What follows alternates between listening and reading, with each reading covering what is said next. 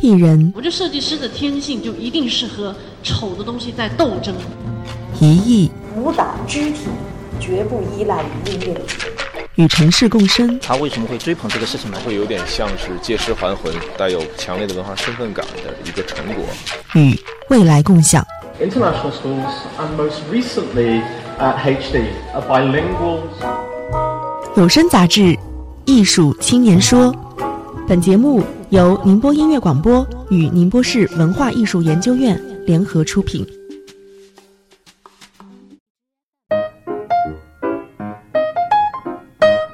康素说：“这个世界上有三种人，第一种人，他们写诗画画；第二种人，他们自己就是一首诗，就是一幅画；第三种人，不知道什么是诗，不知道什么是画。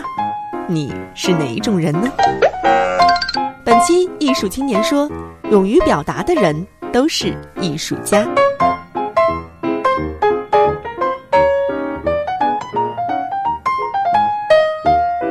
时间不是乌青啊，垃圾哦，对，有，嗯、然后就会有很大的争议嘛，说这个是诗吗？存在闭合里吧？你觉得是？我觉得对啊，对，我觉得是，这因为诗可能现在慢慢的演变，并不是说我一定要有韵脚又有什么，但是它要有一点意境的，而不是说一句话出来就就那样。然后收了那么多稿之后，然后写了很多之后，就会知道说哦，我们的风格我就是要这样。等我去慢慢总结吧，嗯、我做的不够好。人物链接：康素，一本不正经畅销书作者，创建卡奇方当代艺术画廊，概念艺术运动写烂诗画烂画发起人，Land Art 创意工作室合伙人，参加过上海、北京、成都、郑州、维也纳等十余场展览。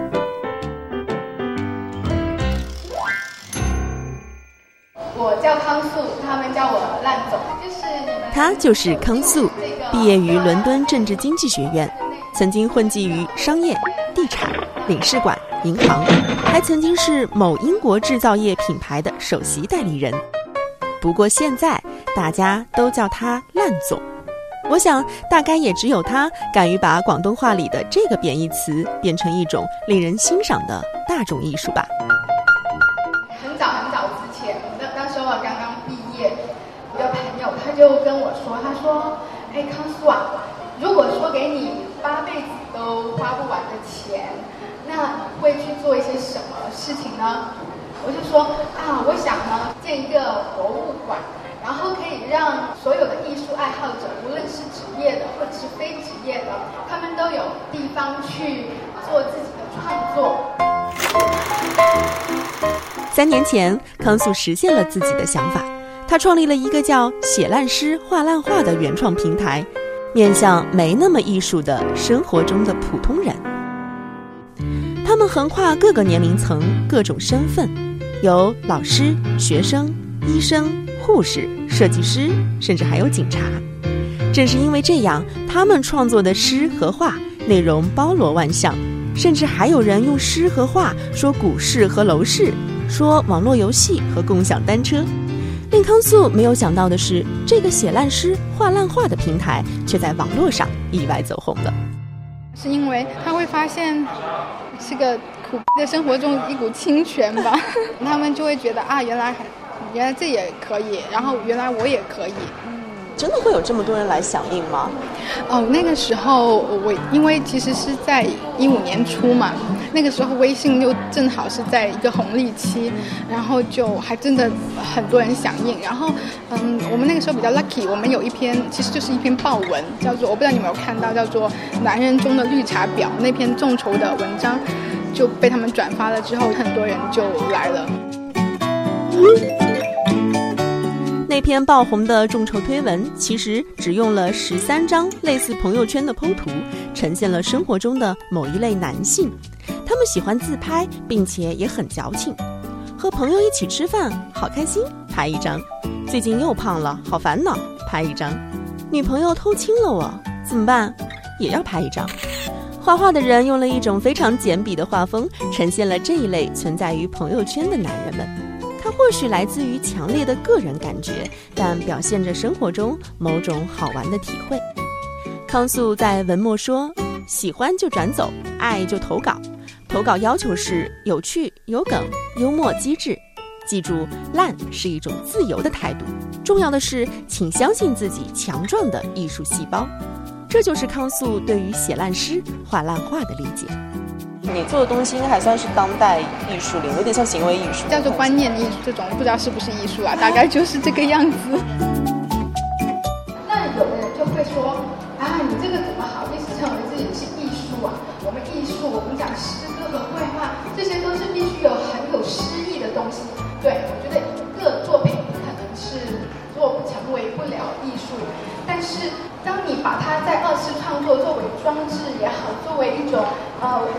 台的形式也好，再把它传播出去的时候，我我更愿意把这个叫成是一种观念吧，因为嗯，观念艺术它可能。讲的更多的是当下性和思考性，嗯，那我们的作品里面表达的一些思考性是当代的人们最那一刻的一些想法，然后当下性的话，我们有，因为我们写的内容是非常的当下的，当下的，还有我们做的就是我们的书，我们会用呃高科技，我们会用 AR 的方式把它做成是一本动的书，是一本会活的书，所以我们都希望把这些元素都融进去。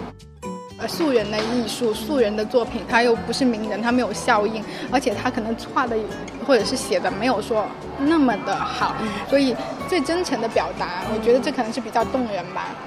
嗯，然后是特别当下的东西，我们会写，比如说女人心、海底针，我的心海底捞，就是像生活小金句的那种。对，然后会用中国画的方式去画一个钟馗骑一个宝马摩托车，这种就会很有共鸣吧。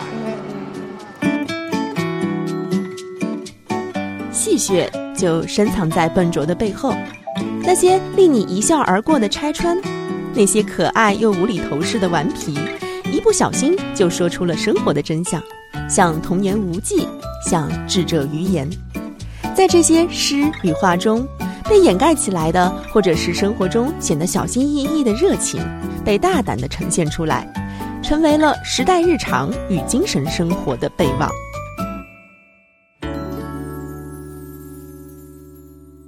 烂诗集锦呀！你一喝酒，面具就掉了好多个。嗯，酒真是好，和你一样。面具，黄晨晨。这书没法读了，第四百九十二页，已经出现三百五十四次你了。这书真的没法读了。不读书的理由，橙子。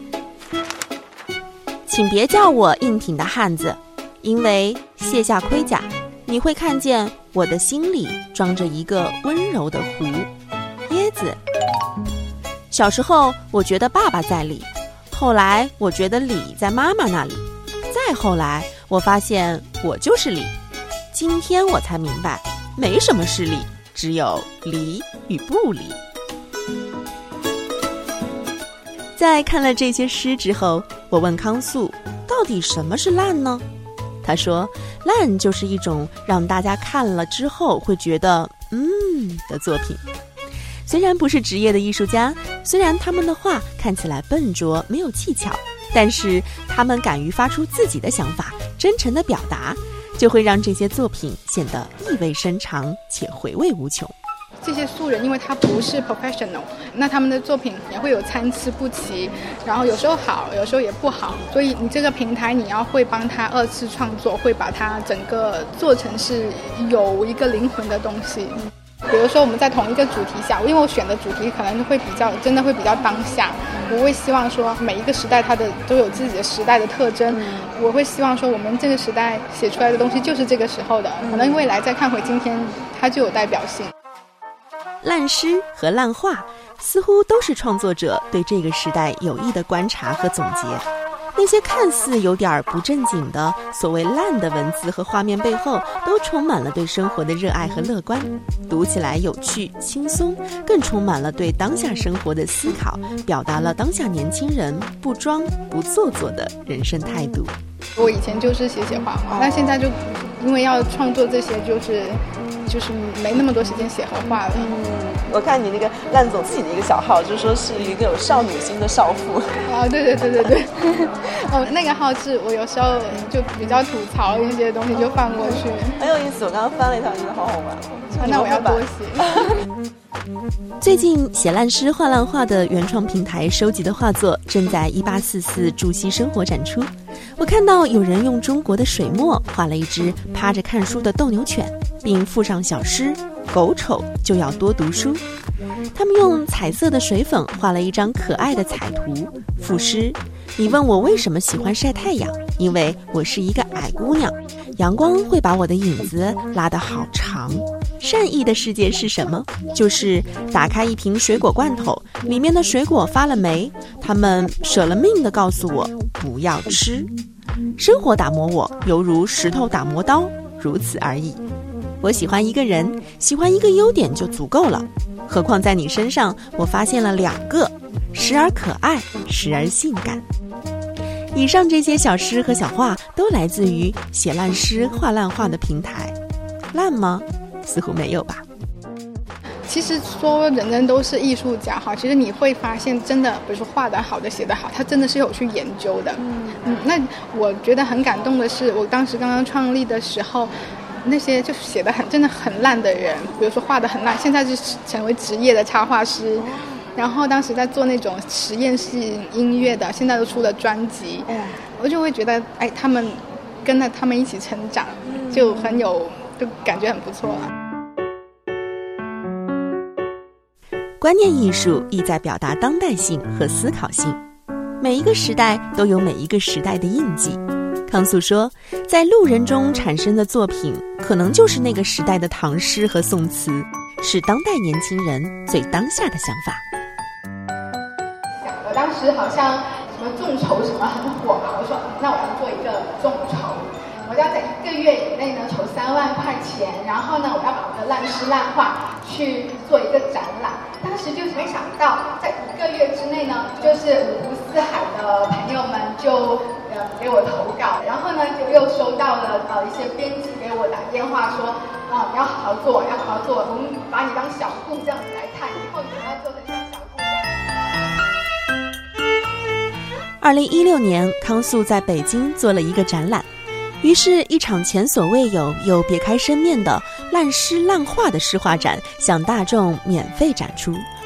我们看到诗句被写在了废纸箱上，而随手画的涂鸦却被精心地装饰在了墙上。他们还发明了烂诗烂画的生成器，模拟艺术的打打主意，把一百首古今中外的诗词重新打乱。参与者可以用各种组合的方式来写出自己心中的诗。以此来表达自我的观点。这是上海当代艺术博物馆。呃，我们因为我们觉得是要与时代结合，所以我们当时做了烂诗烂画的生成器，因为是工业时代。那这个是呃蔡国强老师，他也来跟我们互动，这是他写的诗。这是我们在北京设计周上面的呃做的一个展览，我们是用木的板凳做出来的一些装置，就在整条街上铺满。然后上面是我们一些烂诗烂画的作品，然后呢，这就是上海味了。是一个非常 modern 的一个城市，所以我们用的是这些高脚椅，连夜把这个展览搭起来，在豫园路这一条路，它是比较很文艺范的一条路。然后第二天起来，我看到好多小朋友啊、妈妈什么，或者是路人走过都在那边拍照。我觉得这种把艺术带进生活的一个感觉，就像我的梦想成真了。还有这个是在成都水景堂，那成都的话，大家喜欢打麻将嘛，这些竹椅子是他们的代表，所以我们都用麻将啊、竹椅啊做一些这样的装置。因为我们平台的一个理念就是说，让每一个人都参参与创作，有机会去展示他们的作品。参与到艺术中来，人人都是艺术家。康素觉得，在当代。艺术也并不是艺术家分内的事，因为每个人的观点都可以自成一体。烂诗烂画这种土生土长的原生文化现象，可以让更多的人参与其中，把生活的灵光带进生活的艺术里面。像这样的艺术形式，会不会对于这个城市它本身要求很高？嗯嗯，就是一线城市，北上广深，然后浙江、江苏是排前五的一些人。然后很有意思的是，嗯，北京的。烂友呢，他们就会呃一呼百应，然后整天给你投稿，然后帮你想想法，帮你做一些 promotion。然后上海的呢，他就是啊你要钱了，我给你钱，然后默默的支持你，你你发书了就是哎我就买，那不会发很多声音。然后广东的呢，他们就说啊烂总，我们来聊聊我们的商业模式。啊，对，反正真的是这样，所以我觉得一个城市的性格也注定了它会有什么样的艺术产生。对，就觉得还蛮，就交了很多不同的朋友。就你有没有想过往，比如说像宁波这样的二线城市？对我，我现在是想要多铺，比如说像成都啊之类的，当时当时呼声让我们来做展的是非常高的，但是因为我人不多嘛，然后虽然粉丝很多，但是我就想说，哎，对你说的对了，接下去看看怎么样粉丝他们可以。更加，其实他们就是参与整合。其实我不觉得这平台是我的，我觉得就是大家的。比如说要到宁波来做的话，就是让宁波的粉丝让他们创作，然后自己看自己做的展。对对对，很好玩。嗯，你现在的粉丝大概有多少？多少量？我们现在三万，然后掉着掉着两万九千多吧。这都是创作者。嗯，有三分之一以上。其实到现在，他们也是最 active 的一群人。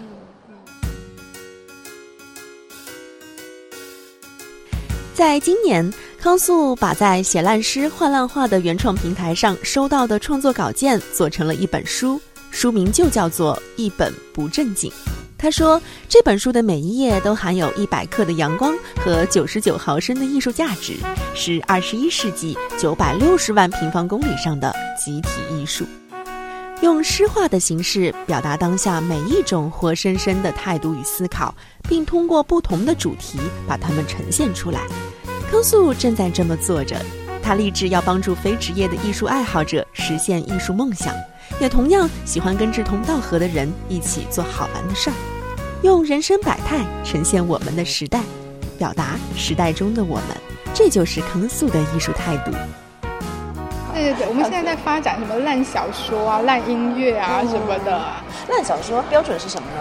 短小精悍嘛，然后有梗，我觉得梗是很重要的。嗯现在比如说我们要学习，你可以看一篇很长很长的什么怎么样搭配啊，或什么，然后这种比较轻松的话，就是真的是自己创作出来的东西是有那种乐趣在，然后会看到志同道合的人啊，原来他也是这么想的，就有这种乐趣在。烂并不是说作品本身很烂，而是一种没有规范和局限的自由。生活和工作有时候太严肃无聊了。那么就创意出一些幽默吧，反正艺术本身就来源于生活，最终也要归于生活。